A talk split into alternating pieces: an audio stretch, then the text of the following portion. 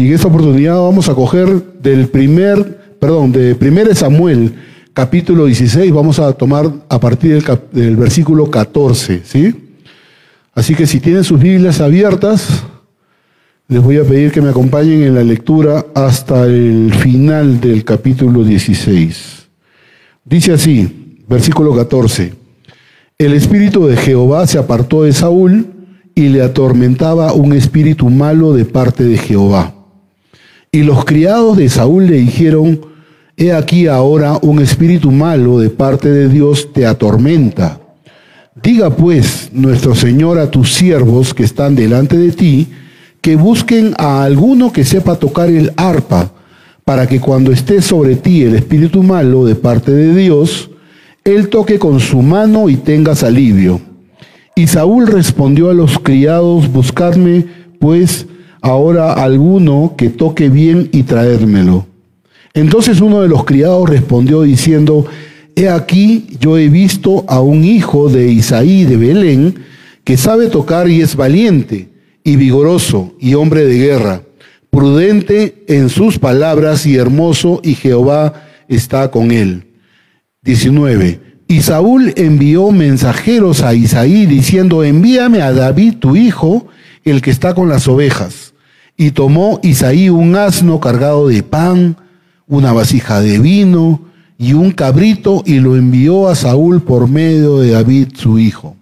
Y viniendo David a Saúl, estuvo delante de él y él le amó mucho y le hizo su paje de armas. Y Saúl envió a decir a Isaí, yo te ruego que esté David conmigo, pues ha hallado gracia en mis ojos. Y cuando el espíritu malo de parte de Dios venía sobre Saúl, David tomaba el arpa y tocaba con su mano, y Saúl tenía alivio y estaba mejor, y el espíritu malo se apartaba de él. Vamos a orar, Señor y Padre nuestro. Como decíamos en la mañana, Señor, sé tú hablando el día de hoy. Te lo ruego en el nombre de Jesús. Amén. Bien, para los que no estuvieron el domingo pasado, eh, el pastor Trevo nos comentaba acerca de los primeros versículos de este capítulo. Y una de las cosas que me llamó la atención era de que Samuel estaba, Samuel estaba llorando. ¿Alguien se acuerda de eso? en los primeros capítulos, eh, pero los primeros versículos eh, nos comentaban de que Samuel estaba eh, llorando. ¿Alguien se acuerda por qué estaba llorando? Por Saúl, ¿no? Estaba llorando por Saúl, porque Saúl había sido desechado, había sido anulado, había sido invalidado. y es fuerte, ¿no? Es fuerte porque este, que Dios te deseche, que ya no tenga propósitos contigo, es algo durísimo. ¿sí? Y eso es lo, ese es el motivo por el cual Samuel estaba llorando. Saúl fue desechado, no como persona, ojo, ¿ah? no como persona, quiero aclarar esto, no como persona, sino que fue desechado como rey, ¿ok? Ya no era más rey. El pueblo no sabía del rechazo, pero Saúl, él guardaba las apariencias como si él todavía fuese rey. Y Saúl tenía la apariencia de un rey, pero ser rey en Israel no solamente se trataba de la imagen, de la apariencia, ¿no? Era como, como pasar un casting, ¿no? Eh, digamos que te llaman de un canal de televisión, necesitamos un chico guapo que hable estas cosas, que, haga, que haga un réclame y hay 30 postulantes y lo primero que hacen es tú, tú y tú. El resto, gracias por venir, ¿no?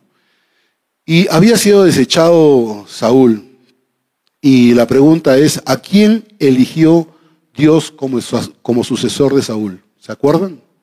A David, a David. Y la tradición hebrea, no la Biblia, pero la tradición hebrea, habla que para ese entonces David debería tener entre 10 y 15 años. Era un jovencito. Dios había elegido como sucesor de Saúl a David. Y Dios le encarga a Samuel, ¿se acuerdan quién era Samuel? ¿Se acuerdan quién era Samuel? Un profeta, ¿sí? Un profeta le encarga a Samuel que unja con aceite al que iba a ser sucesor de Saúl. Pero cuando Saúl, mandado por Dios, llega a la casa de Isaí, que era el padre de, el padre de David, eh, llega a la casa para ungir al sucesor, todos los invitados estaban, pero el homenajeado, aquel que iba a ser eh, ungido, no estaba ahí. ¿Quién era? David. David no estaba. Pero ¿y dónde estaba David? David estaba en el campo cuidando las ovejas. Y esta, esta situación, estos versículos nos hablaban de tres cosas, ¿no? Uno, de la obediencia de David. Estaba David donde el padre lo había enviado, su padre Isaí lo había eh, enviado. Habla de la humildad de David.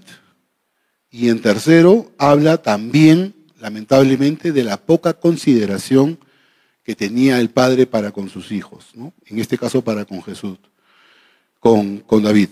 Ese David empezó, y esto sí me llama la atención, ¿no?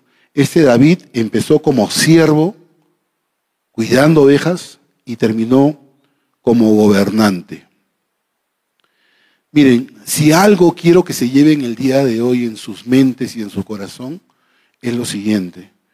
Hay un verso en Mateo 25, 23 que dice lo siguiente, su Señor le dijo, bien, bien, buen siervo y fiel, sobre poco has sido fiel, sobre mucho te pondré. Entra en el gozo de tu Señor. ¿Por qué cito este versículo? Porque digo, ¿no? David estaba cuidando ovejas y Dios lo puso como sucesor de Saúl, es decir, como rey de Israel. Y David fue fiel con pocas ovejas. Y Dios le hereda a David una nación entera. David fue fiel en lo poco, cuidando ovejas, y Dios le dio una nación entera. Y quiero que se lleven esto. Este versículo bosqueja el método de Dios para el éxito. ¿Cómo es eso? Si tú eres fiel en lo poco, Dios te va a recompensar en grande. Oye, pero quiero servir en la iglesia y lo primero que me ha dicho fulano de tal es que limpie los baños. ¿Sí? Espero que no sea una infidencia, pero les cuento. Nuestro pastor Darwin la primera, la primera recomendación que él obtuvo cuando estuvo acá en Cusco era que limpiase baños. Así es. Ah, entonces, este versículo nos habla y nos bosqueja el método de Dios para con el éxito. Sé fiel en lo poco. Sé fiel en lo, poco. Pero sigamos con Samuel. Samuel había sido mandado por Dios, llegó a la casa de Isaí, encuentra a todos, a todos los hermanos de, David, encuentra al padre Isaí, y estaba a punto de cometer un error, de, de evaluar a los hombres por sus apariencias físicas. Pero Dios le recuerda a Samuel que el corazón era lo más importante. Samuel vio a Eliab. A Eliab era el, hermano mayor de David. Y vio, Samuel vio, ah, mira, este es grande, es fuerte, es guerrero. Pero Dios no mira lo que mira el hombre, pues el hombre mira lo que está delante de sus ojos. Pero Jehová mira el corazón. Y así como encontró al, hermano mayor de David, pasó el segundo, pasó el tercero, pasó el cuarto, pasaron siete hermanos. Y no, y ninguno de ellos era el elegido de Dios. Y fíjate, me trae a colación esta parte porque dice la palabra de Dios en Proverbios que sobre toda cosa guardada guarda tu corazón.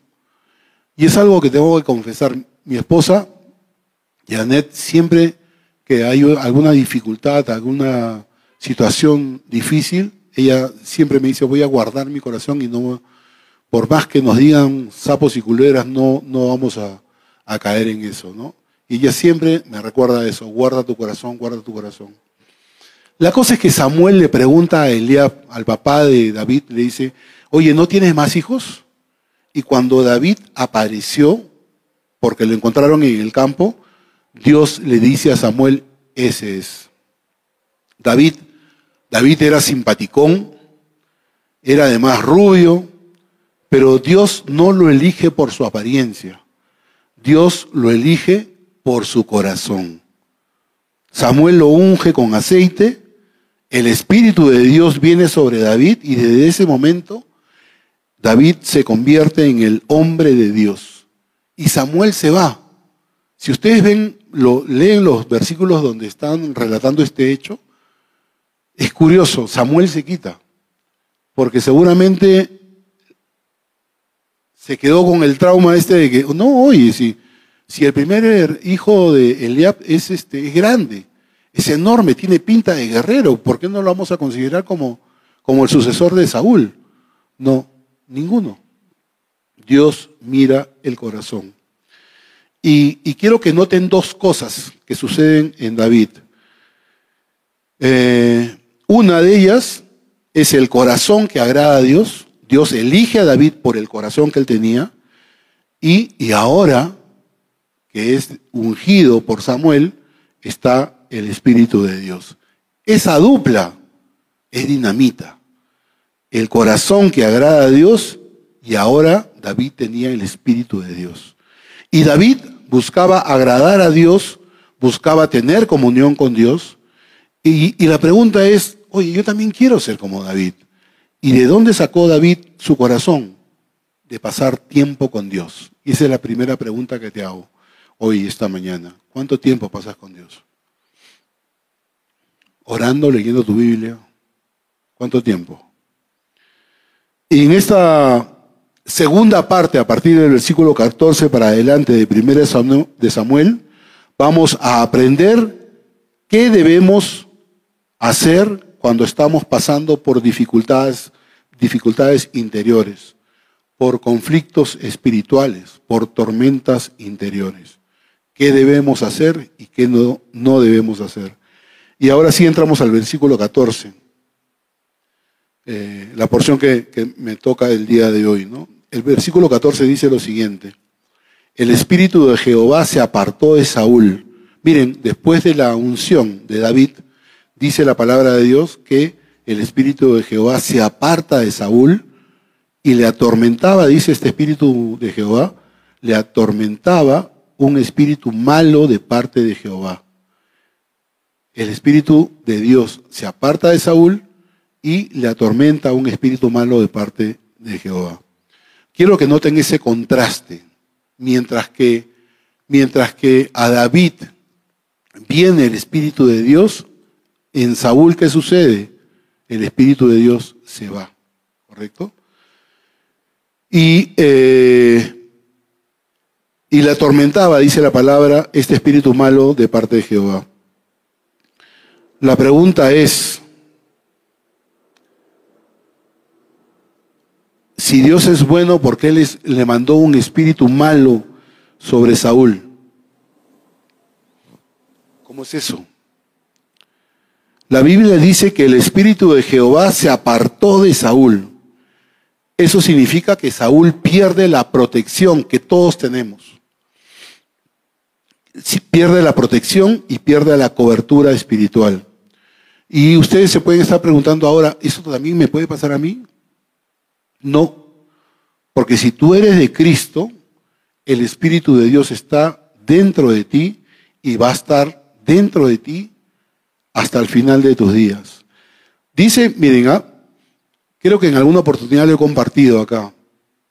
En el Antiguo Testamento, el Espíritu Santo venía a la tierra y se iba cuando se cumplían los propósitos de Dios. Y voy a leer en específico parte de lo que David decía. Está en el Salmo 51, para los que me quieren seguir. Salmo 51, versículo del 10 al 11. dice lo siguiente, crea en mí, oh Dios, un corazón limpio y renueva un espíritu recto dentro de mí. No me eches de delante de ti. Y fíjense cómo termina este versículo. Y no quites de mí tu Santo Espíritu. Es decir, el, Espíritu de Dios venía, cumplía los propósitos de Dios y luego se iba. Iba, venía, iba, venía, iba, venía en el Antiguo Testamento. Ahora en el Nuevo Testamento no. En el Nuevo Testamento el Espíritu de Dios permanece en ti. Permanece en ti. Y no lo digo yo, ¿ah? no lo digo yo, lo dice la palabra de Dios. Si ustedes me quieren acompañar en Juan 14, hay dos versículos, el 16 y el 17, que dicen lo siguiente. Y yo rogaré al Padre y os dará otro consolador, para que esté con vosotros para siempre. Clarísimo. El Espíritu de verdad, al cual el, el, mundo no puede recibir porque no le ve ni le conoce, pero vosotros le conocéis porque mora con vosotros y estará en vosotros. Pero, ¿qué pasa cuando una persona es cristiana se ha convertido con Dios? Creo que en algún momento lo hemos dicho también, ¿no? Cuando uno se convierte a Dios recibe un paquete, un paquete de cosas. Entre esas cosas que uno recibe, recibe al Espíritu de Dios. Y si el Espíritu de Dios mora en, mora en nosotros, algunos cristianos podemos alejarnos de Dios y podemos apagar el espíritu. Miren lo que dice en 1 de Tesalonicenses 5:19. Dice lo siguiente, no apaguéis al espíritu. Es como un interruptor, ¿no? O sea, ¿quién tiene el trono de tu vida? ¿Lo tienes tú dominando con tu carne o lo tiene Dios dominando con su Espíritu Santo? Entonces, Saúl al estar desprotegido, dice que un espíritu malo lo aterraba, lo atormentaba, lo asustaba. No sabemos, no lo describe la Biblia, pero no sabemos si Saúl escuchaba algo o veía algo. No, sabemos si él escuchaba algo que lo atormentaba o él miraba algo que lo atormentaba. O veía cosas que se movían, digamos, ¿no? Pero había algo que le generaba miedo a Saúl. Y esto es claramente las consecuencias de alejarse de Dios. Pregunto, hoy día justamente en la mañana nos reuníamos para orar y decíamos que la persona que no tiene miedos y temores miente. ¿Cuáles son tus miedos?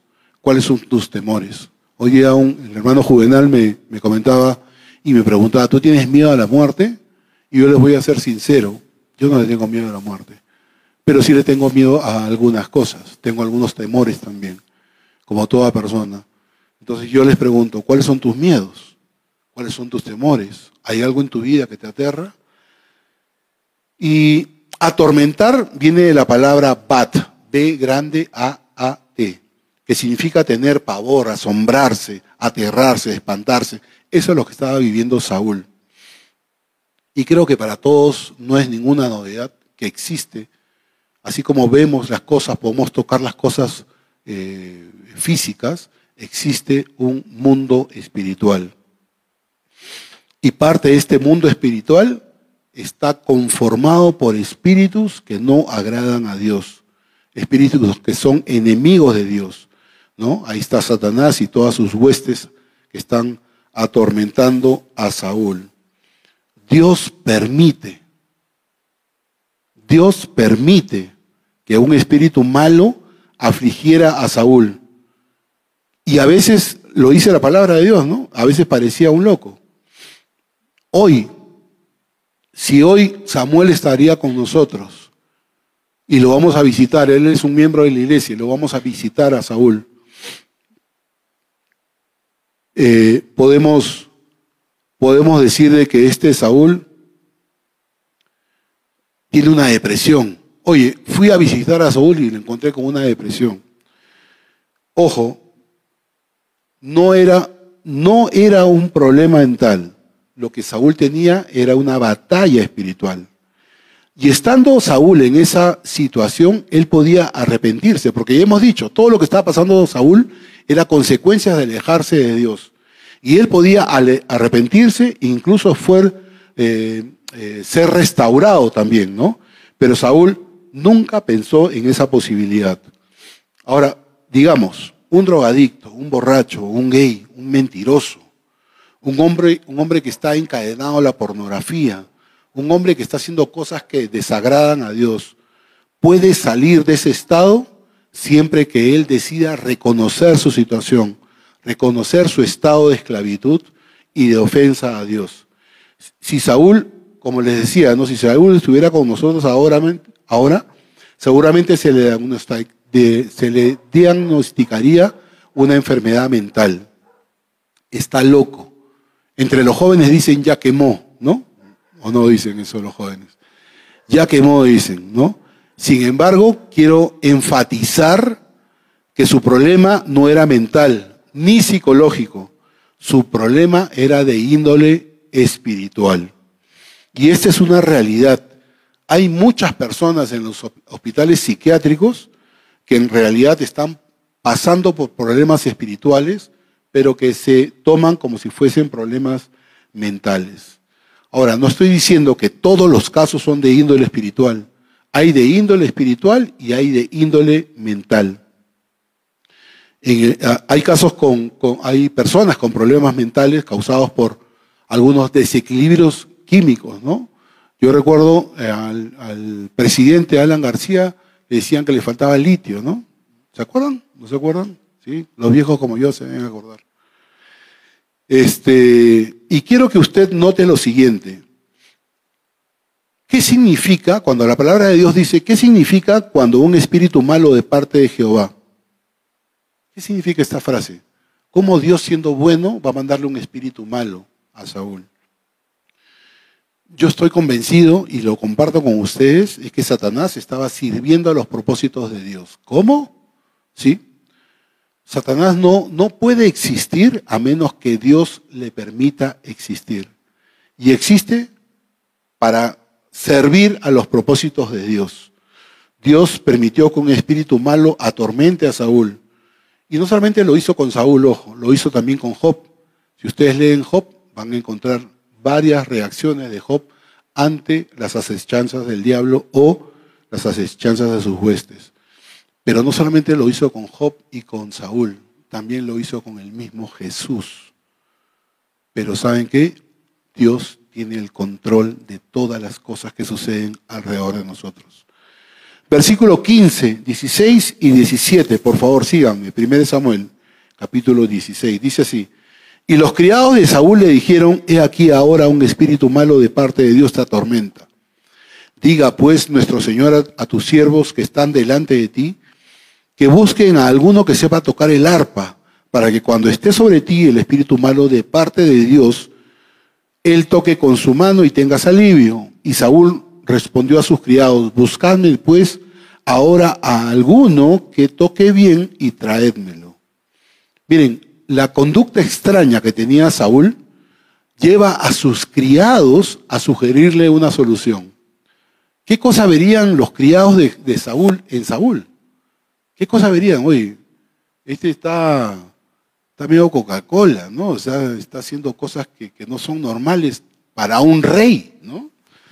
Y a veces, la, a veces la, la solución no es la que la que te dan. Tú le compartes, oye, le compartes a un hermano, cualquier persona, tu vecino, no sé, oye, siento dolores de cabeza y todas las noches y, puede suceder, digamos, que estás muy, mucho tiempo pasando con, con tu celular, con la computadora, no sé. Muchas veces la solución que nos dan no es la que necesita el hombre. Muchas veces nos diagnostican, ¿no? nos ven haciendo cosas medio raras y nos diagnostican y nos dicen, oye, ¿sabes qué? Tú necesitas un psiquiatra. Ándate un psiquiatra. Otros te dicen, oye, no, no, no, anda un psicólogo. ¿No? Yo les quiero comentar. Eh, lo dijo, lo comentó un pastor argentino. ¿no? ¿Cuál creen que es el es el problema de moda entre los argentinos ahora? ¿Perdón? ¿Están medio Coca-Colas? Sí, están medio Coca-Colas. La moda, uno de cada cuatro, es decir, el 25%, necesita ir a un psicoanalista. Es la moda. Yo le escuché a un pastor decir esto y lo confronté con mi hermano, él vive en Buenos Aires, le dije, oye, ¿es cierto esto? Sí. Acá la moda es ir a un psicoanalista, a que te, a que te psicoanalice, ¿no? Y otra cosa que refuerza lo que yo estoy comentando es que el libro más vendido en Argentina son los libros de autoayuda. Tú puedes, tú puedes, tú puedes, ¿no? Si no te dicen anda a un psicólogo, a un psicoanalista o, un, o a un psiquiatra, te dicen anda a confesar tus pecados con un cura, te dicen. Otros te dicen, oye, ¿sabes qué? Lee tu horóscopo. ¿Qué dice tu horóscopo? A lo mejor este, tu horóscopo está determinando eso. Y ustedes se ríen, ¿ah? Pero acá en Cusco, ¿a qué te mandan a ver? ¿Ah? A un chamán. Te mandan a leer las hojas de coca, ¿sí o no, cusqueños, hermanos cusqueños? ¿Sí o no? Lo he visto, lo he visto. En esta última este, celebración del Inti Raimi, habían señoras que estaban sentaditas en la, en la vereda, este, con su letrero pegado, con su cartulina pegada acá, se leen las hojas de coca. Creo que lo comenté en alguna oportunidad. Un sobrino de mi esposa, Janet, tiene un hotel en el centro de, de Cusco. A él le robaron, cuando estaba eh, remodelando su hotel, a él le robaron todo lo que había traído de Chile. En ese tiempo eh, habían cosas importadas, pero no había la cantidad de cosas importadas que había en otros países. Y él trajo todo, me acuerdo, todo para los baños. O sea, termas, duchas, tinas, este, eh, eh, inodoros, todo para los baños del hotel lo trajo de Chile. Lo metió en un almacén y mientras los obreros estaban trabajando, remodelando, le levantaron todo. Y la primera recomendación que le hacen los obreros fue, vaya a leerse las hojas de coca. Y lo peor de todo no es eso. Lo peor de todo que estos señores dieron con el lugar. ¿Y? Sí, le leyeron las hojas de coca y dieron con el lugar donde estaban las cosas que él había traído de Chile. ¿Y cómo es eso?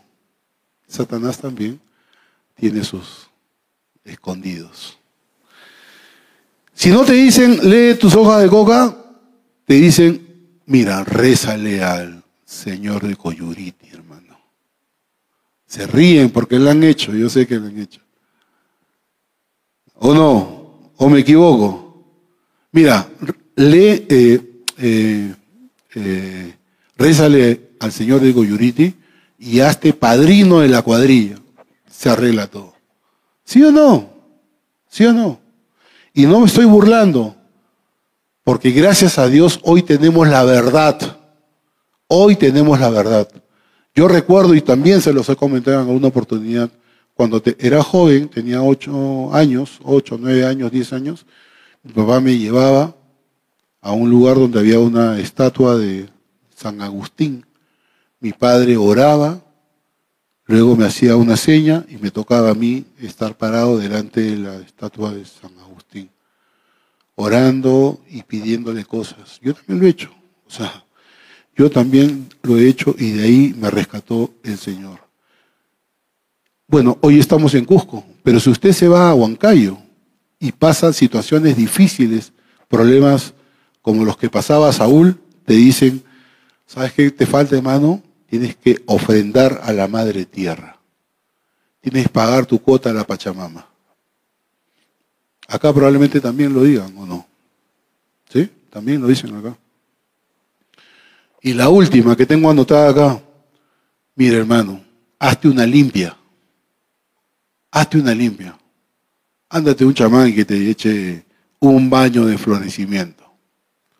Y es así las costumbres, las tradiciones populares nos mandan y nos dicen, haz esto, haz el otro. Cuando lo correcto sería, acércate a Dios. Acércate a Dios. ¿Sí? En este caso, los criados le sugieren a Saúl que llame a un músico hábil. Miren, a un músico. No había en ese tiempo hasta una limpia, chequea tu horóscopo. No había nada de eso. Le dicen, llama a un músico que sea hábil. Y miren, eh, los criados de Saúl estaban tratando con los síntomas de Saúl. Pero yo les pregunto, ¿la música podría cambiar el corazón lleno de pecado que tenía Saúl? No puede, de ninguna manera. La música, miren, yo estoy, eh, eh, ¿cómo se puede decir? Desde los siete, ocho años estoy ligado a la música. Nosotros poníamos una radio en la cocina, estábamos con mis hermanos. Ojalá que, en alguna oportunidad puedan ver eso mis hermanos. Estábamos en la, en la mesa de, de la cocina de mi casa, poníamos una radio y poníamos las canciones que nos gustaban y los tres cantábamos alrededor de la radio. Es decir, estamos ligados a la música ya bastante tiempo, bastante, bastante tiempo. Este, pero la música hace que te sientas mejor pero nunca te va a dar paz. Te va a dar una falsa paz. La música nunca va a resolver un problema. ¿Qué hubiera pasado si los criados de Saúl le hubieran dicho, Saúl, póngase de rodillas, vamos a orar a Dios? ¿Qué hubiera pasado, Saúl? Te has alejado de Dios, pues hermano, ¿qué cosa quieres que te pase? Hay un, hay un espíritu malo que te está atormentando, pero ¿qué cosa tienes que hacer? Confiesa tus pecados al Señor Jesucristo y Dios va a arreglar tus cosas. Es decir, en vez de que traigas a un músico, arregla tus cuentas con Dios. Y creo que también lo he dicho en alguna oportunidad, si no hay arrepentimiento no hay nada. Si no hay arrepentimiento de las cosas que ofenden a Dios no hay nada. Tú puedes venir todos los domingos Puedes ir a chincheros a apoyar. Puedes meterte como asistente de las maestras de, escuela dominical. Puedes venir a tus reuniones con jóvenes. Si no hay arrepentimiento, no hay comunión con Dios, no hay reunión, no hay unión con Dios. Si no hay arrepentimiento, no hay nada. Eh, y otra cosa que me llama la atención en este pasaje es que nuestra condición espiritual, escuchen bien esto, ¿ah? nuestra condición espiritual es mucho más evidente para los demás que para nosotros mismos. Oye, Martín, ¿qué pasa? Nada, compadre, estamos bien. ¿Sí? Te veo medio raro. No, no, no, estoy bien. Muchas veces es más evidente para otras personas, para los que nos rodean, que para nosotros mismos. Pero no desechemos la buena voluntad que tenían los criados de Saúl. Los criados de Saúl le, dijeron, oye Víctor, bueno, para los que no saben, Víctor es el que toca el teclado. Oye, llamen a Víctor. Llamen a Valeria también, que está con la guitarra. Ella sabe cantar, tiene bonita voz. Para que nos ayude, ¿no? llamen a Martín para que cante, ¿no? Y los criados pensaban que usando la música podría eh, traer paz a Saúl. En realidad lo que Saúl necesitaba era acercarse a Dios y arrepentirse de todas las cosas que habían ofendido a Dios. A Saúl le dijeron que la música iba a solucionar su problema. Eh, otras veces te dicen, no, un hobby. Anda a hacer deporte, te dicen, ¿no? Eh, me daba risa porque este, una recomendación decía, mejor, mejor mejor divórciate. esa es una recomendación que se decía, ¿no? Ándate de viaje, ¿no? Otras veces dicen, mejor cásate, ¿no? O cámbiate de iglesia. ¿Qué haces en esa iglesia? ¿Qué haces en, la semilla? Váyase a otra iglesia, ¿no? No, nada de eso. Los problemas interiores se solucionan con, se solucionan acercándose a Dios, acercándose a Dios, teniendo comunión con Él. Y para que eso suceda, tú necesitas tener arrepentimiento. Señor, reconozco que todas las cosas que he venido haciendo eh, te ofenden. Si no hay eso, no hay nada. Y miren, este pasaje sí me encantaría que lo puedan buscar en sus Biblias. Lamentaciones, capítulo 3, versículos del 31 al 42. Son varios versículos que voy a leer para que, para que veamos qué cosa necesitaba Saúl. Lamentaciones, capítulo 3, versículo 31 al 42. Dice, porque el Señor no desecha para siempre, antes aflige, también se compadece según la multitud de sus misericordias. Porque no aflige ni, ni entristece voluntariamente a los hijos de los hombres. Desmenuzar bajo los pies a todos los encarcelados de la tierra. Torcer el derecho del hombre delante de la presencia del Altísimo. Trastornar al hombre en su causa, el Señor no lo aprueba. ¿Quién será aquel que diga que sucedió algo que el Señor no mandó? De la boca del Altísimo no sale lo malo y lo bueno. ¿Por qué se lamenta el hombre viviente? Miren, y acá está la solución. Acá está lo que los criados le debieron decir a Saúl. Versículo 40, perdón, 39, dice, ¿por qué se lamenta el hombre viviente? Laméntese el hombre en su pecado. Escudriñemos nuestros caminos y busquemos y volvamos a Jehová. Levantemos nuestro corazón y manos a Dios en los cielos nosotros nos hemos revelado y fuimos desleales, tú no perdonaste. ¿Qué necesitaba Saúl? Volverse a Jehová, volverse a Dios. ¿Ok? Versículo 18 de 1 Samuel, capítulo 16, dice lo siguiente. Entonces uno de los criados respondió diciendo, he aquí yo he visto a un hijo de Isaí de Belén que sabe tocar y es valiente, vigoroso y hombre de guerra prudente en sus palabras y hermoso, y Jehová está con él. Miren, lo he dicho al inicio, David era un hombrecito que ni consideración le tenían en su familia, lo tenían en las ovejas, cuidando las ovejas. Recuerden que ni siquiera se acordaban de él. Cuando le preguntan a, su papá, le dicen, ¿están todos tus hijos acá? Porque venían a, venían a ungir al que iba a suceder, a reemplazar a Saúl. ¿Tus hijos están acá? Ah, sí, sí. Ah, no, no, no, falta uno. ¿Y dónde está? Está cuidando las ovejas, ¿no? Es decir, ni su familia lo consideraba. ¿Qué pudo haber sucedido? El Espíritu de Dios estaba ahora, después de ser ungido, estaba sobre David. Y comienzan a resaltar las virtudes de David. ¿Qué cosa dijeron de David? Que sabe tocar. Uno, que sabe tocar. Es decir, es hábil con la guitarra, con el arpa, con la ciátara. Dicen que era valiente. Habla de su capacidad. Que es vigoroso, es decir, que tiene fuerza. Que es un hombre de guerra. Y cuando digo hombre de guerra, en ese momento David eh, nunca había ido a la guerra. Pero ¿por qué dicen que era un hombre de guerra? Porque describe la disposición que tenía. Recuerden, se los he dicho, David tenía, en este tiempo tenía entre 10 y 15 años. Otros comentarios dicen que tenían entre 10 y 16 años. Ok, ¿qué más dicen de David? Que era prudente en su palabra.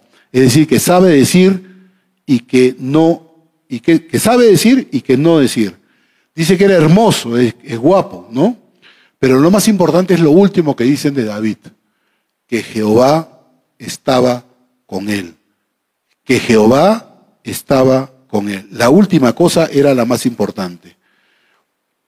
Pero nos equivocamos cuando buscamos a Jesús por los beneficios.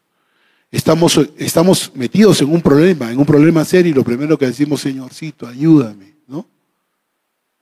Nos equivocamos cuando buscamos a Jesús solo por los beneficios. Eh, Quiero, ya estoy terminando, y quiero que ustedes noten la estrategia que Dios tiene para solucionar los problemas interiores. Por un lado, miren, ¿ah? quiero que noten esto, porque esto también es algo que quiero que se lleven. Por un lado está David, ese pastorcito de, de ovejas que había sido ungido por Dios. Y por otro lado está el rey Saúl, que está atormentado con un espíritu que envió Dios. ¿Cómo ¿cuál era, ¿cuál era el propósito de Dios? ¿Qué tenía que cumplirse? ¿Cómo hacemos para llevar al pastorcito al palacio donde está el rey David, el rey Saúl? Y Dios hace que sus criados aconsejen al rey Saúl de traer a un músico para calmar las tormentas interiores que tenía Saúl. Y, oh sorpresa, este pastorcito era músico y termina haciendo música dentro del palacio. Dios es muy creativo. Nosotros diríamos, no, pero fue una coincidencia. No. Ahora, a partir de hoy día, llámale ya no coincidencia, llámale diosidencia. Porque Dios hizo que este pastorcito pueda entrar donde está el rey. El versículo 19 dice lo siguiente, y Saúl envió mensajeros a Isaí diciendo, envíame a David tu hijo, el que está con las ovejas. Los siervos de Saúl sugirieron una búsqueda, Saúl ordenó la búsqueda y uno de los siervos encontró a David. A esta altura, a David ya lo habían ungido. Recuerdan, cuando Samuel unge a David, se va sin decirle nada, ¿no? Y este me gusta porque David muestra humildad. David pudo haber dicho, hey, eh, quiero que se imaginen esta, esta, esta escena, ¿no? Oye, hay que cuidar las ovejas. Aguanta. Ahora yo soy el rey. ¿No? Hubiera dicho a sus papás, a sus hermanos. Una pregunta. Este, eh, Samuel estuvo acá, ¿no? El profeta Samuel estuvo acá, ¿no? Sí. Papá, ¿te ungió a ti? No. Hermano mayor, ¿te ungió a ti? No. ¿A alguno de mis hermanos los ungió? No. A mí sí. Ahora yo soy el rey. Así que váyanse a cuidar las ovejas. No. David fue humildemente a seguir cuidando las ovejas. Él regresó con sus ovejas. Por eso les digo, el éxito de Dios es ser fiel en lo poco. Ser fiel en lo poco. No, pero ¿qué voy a estar lavando pisos, hermano? ¿Qué voy a estar ordenando esto, limpiando las sillas? No. Yo quiero ser pastor, hermano. Dame, dame la, dame la, dame micro. Vas a ver que yo, mis prédicas van a ser bien interesantes. No. Ser fiel en lo poco. Oye, pero ¿cómo voy a estar en esta iglesia que tiene cinco gatos? Sé fiel en lo poco. Sé fiel. Hola, hola. Eh, en ese tiempo, ¿a quiénes ungían? Ungían solamente a los sacerdotes y a los reyes. También, en alguna ocasión, también ungían a los enfermos con aceite, ¿no? Y si Saúl hubiera sabido que a David lo habían ungido para que fuese el rey, seguramente lo mandaba a matar.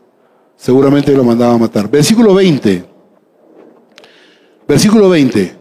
Y tomó Isaí un asno cargado de pan, una vasija de vino y un cabrito y lo envió a Saúl por medio de David su hijo. Y viniendo David a Saúl, estuvo delante de él y él le amó mucho y le hizo su paje de armas. A ver, lo primero que tengo que decir de este regalo que está enviando el papá de David a Saúl es que era un presente humilde. Eh, lo que hace primero Samuel es dar un, eh, eh, estos versículos, perdón, es dar un, un panorama general, ¿no? Hablando de que Saúl amó mucho a David y le hizo su paje de armas. ¿Qué cosa era un paje de armas? Era aquel que se encargaba de llevarle al rey el escudo y sus armas, ¿no? La cosa es que David llega a la corte y se convierte en un favorito. Saúl toma a David y le da una posición importante de paje de armas. Era algo así como su ayudante principal en la batalla, ¿no? Y muchas veces la vida de un soldado a menudo dependía del valor y de la fidelidad de su paje de armas. Versículo 22 y 23 y estamos cerrando ya. Dice, y Saúl envió a decir a Isaí, yo te ruego que esté David conmigo, pues ha hallado gracia en mis ojos.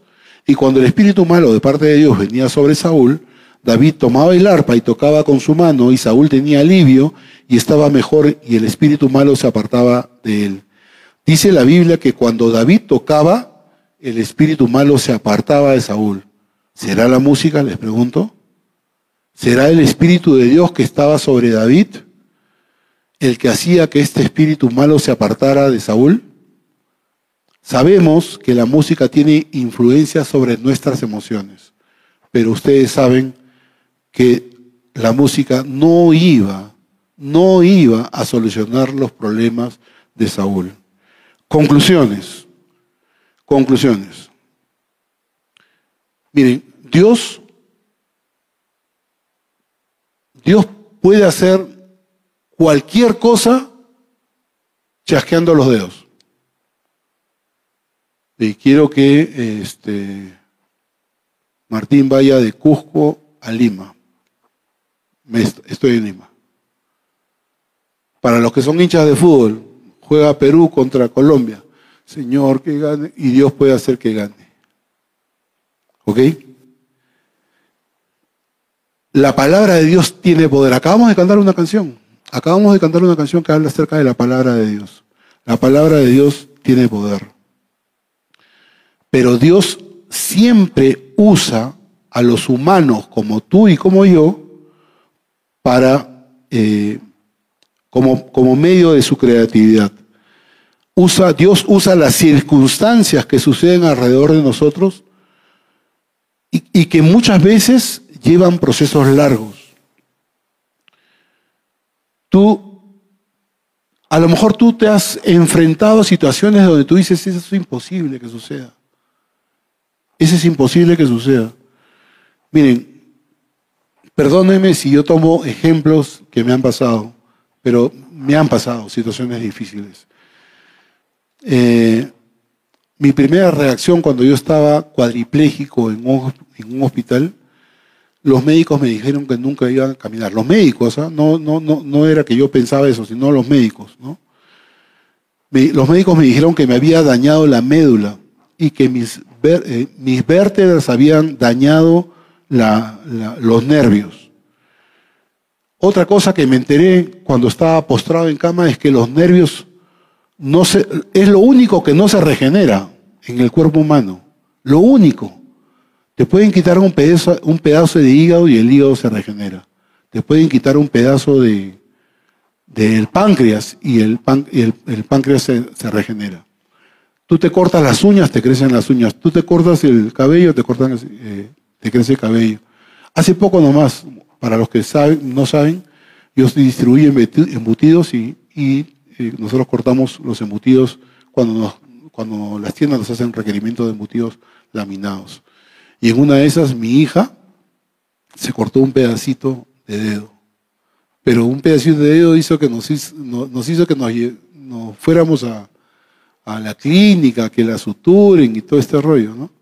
La cosa es que ahorita tú le ves y le dices, enséñame tu dedo, no tiene nada. No tiene nada en el dedo. ¿Por qué? Porque se, se restauró, ¿no?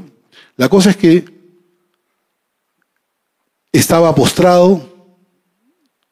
Lo único que no se regenera en el cuerpo humano son las células nerviosas. Los médicos me decían, tú nunca más vas a caminar. Para mí era algo imposible. Los médicos habían determinado que nunca más iba a caminar. Pero Dios arregló una serie de circunstancias que hizo posible que creo que esto no lo he contado, Dios hizo posible que el mejor neurocirujano del Perú me atienda. Yo no estaba en una clínica, yo estaba en un hospital, de, un hospital del Estado. Ahí fue el mejor neurocirujano del Perú. ¿Y por qué digo que fue el mejor cirujano del Perú? Porque ustedes saben que hay una revista que se llama Caretas, ¿sí? Caretas cuando, cuando Caretas está en el, mes de diciembre, saca en sus últimas páginas el mejor este, futbolista, fulano, el mejor equipo de tal, el mejor este, no sé cuánto, ¿no? O sea, lo mejor de Perú, lo mejor de Perú, lo mejor de Perú. Una revista cayó después que yo me restablecí, una, una revista de esas cayó en mis manos el mismo año que yo tenía el accidente. Y decían, el mejor neurocirujano, el doctor que a mí me vio. Y oh sorpresa, oh sorpresa, cuando él, el neurocirujano se, se, se entera de mi caso, me dice, voy a verlo. Viene el neurocirujano, me vio, me dijo, ¿sabes qué? Difícil que yo venga acá, pero estoy acá. Difícil que yo venga y estoy acá. Dos, acabo de estar haciendo prácticas con cadáveres, haciéndole el mismo problema que tú tenías, que tú tienes en tus vértebras cervicales. Les generaba un, golpe, les ponía a los cadáveres, ¿ah? le ponía una tracción cervical que iba clavada al cráneo. Como yo estaba en forma horizontal, ponían una, una polea, una polea y me ponían peso. La primera semana era un kilo, la segunda semana era dos kilos, la tercera semana tres kilos y así sucesivamente. Nosotros todos tenemos siete vértebras, ¿correcto? Las vértebras se habían unido y habían mordido la médula. Y lo que hacía esta tracción cervical era abrir las, vértebras cervicales. Y eso pasó conmigo. A los yo estaba echado, no podía dormir, eran dos, tres de la mañana, y uno de los clavos se salió y yo quedé así. Y le digo a mi papá, mi papá estaba conmigo,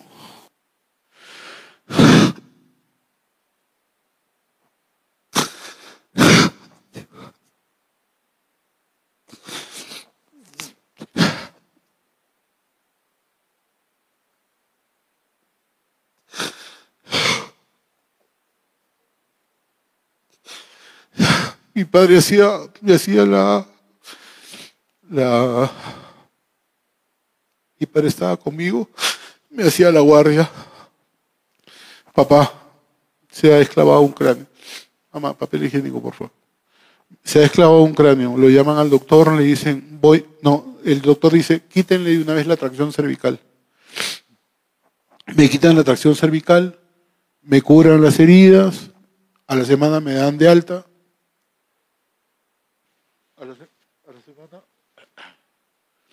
A la semana me dan de alta y me dan de alta, pero cuadripléjico. No movía nada, nada, no movía nada. Me trasladan a mi, a mi cuarto, colchón al piso, y esa era mi vida. Y comencé a mover los dedos. Comencé a mover, o sea, no movía nada, no sentía nada. Y de acá del cuello hacia abajo no sentía nada. Y comencé a mover, a mover, poquito a poco. Año, dos meses estaba de pie. Año, dos meses estaba de pie. Lo que quiero comentarles es que Dios es muy creativo si es la voluntad de Dios, se va a dar, aunque los exámenes, aunque los doctores digan lo contrario. Y en la, y en la historia que estamos comentando, esta de Saúl y David, la idea de Dios era colocar a David cerca al trono. Y lo que Dios creó en Saúl fue esa tormenta espiritual que vivía Saúl. Miren lo que dice Salmo 115, también escrito por David. Salmo 115, nuestro Dios está en los cielos. Todo lo que quiso ha hecho. Nuestro Dios está en los cielos y todo lo que Él quiso lo ha hecho.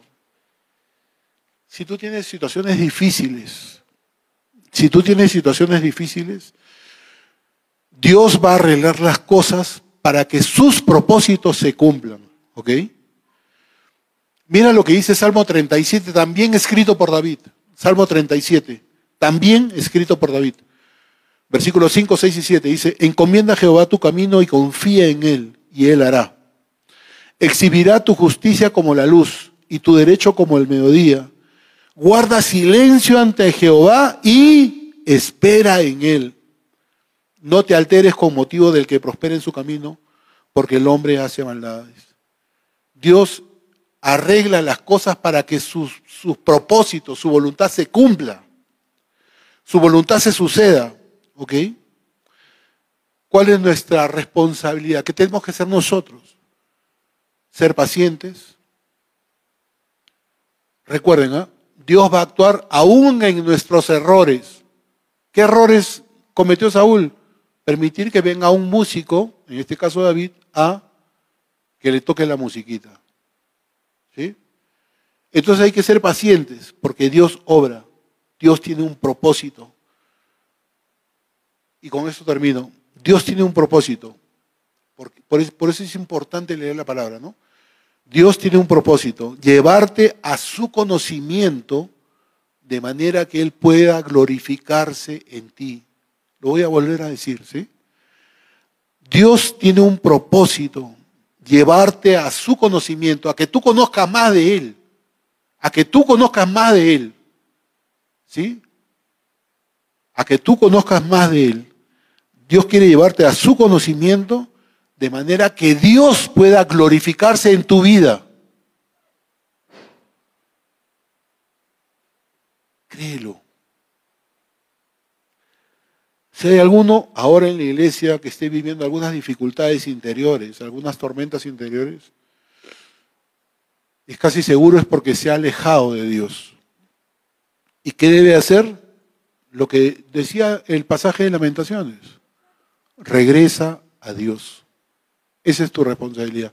Regresa a Dios. Oramos. Señor y Padre nuestro, quiero darte gracias por este mensaje, por esta palabra.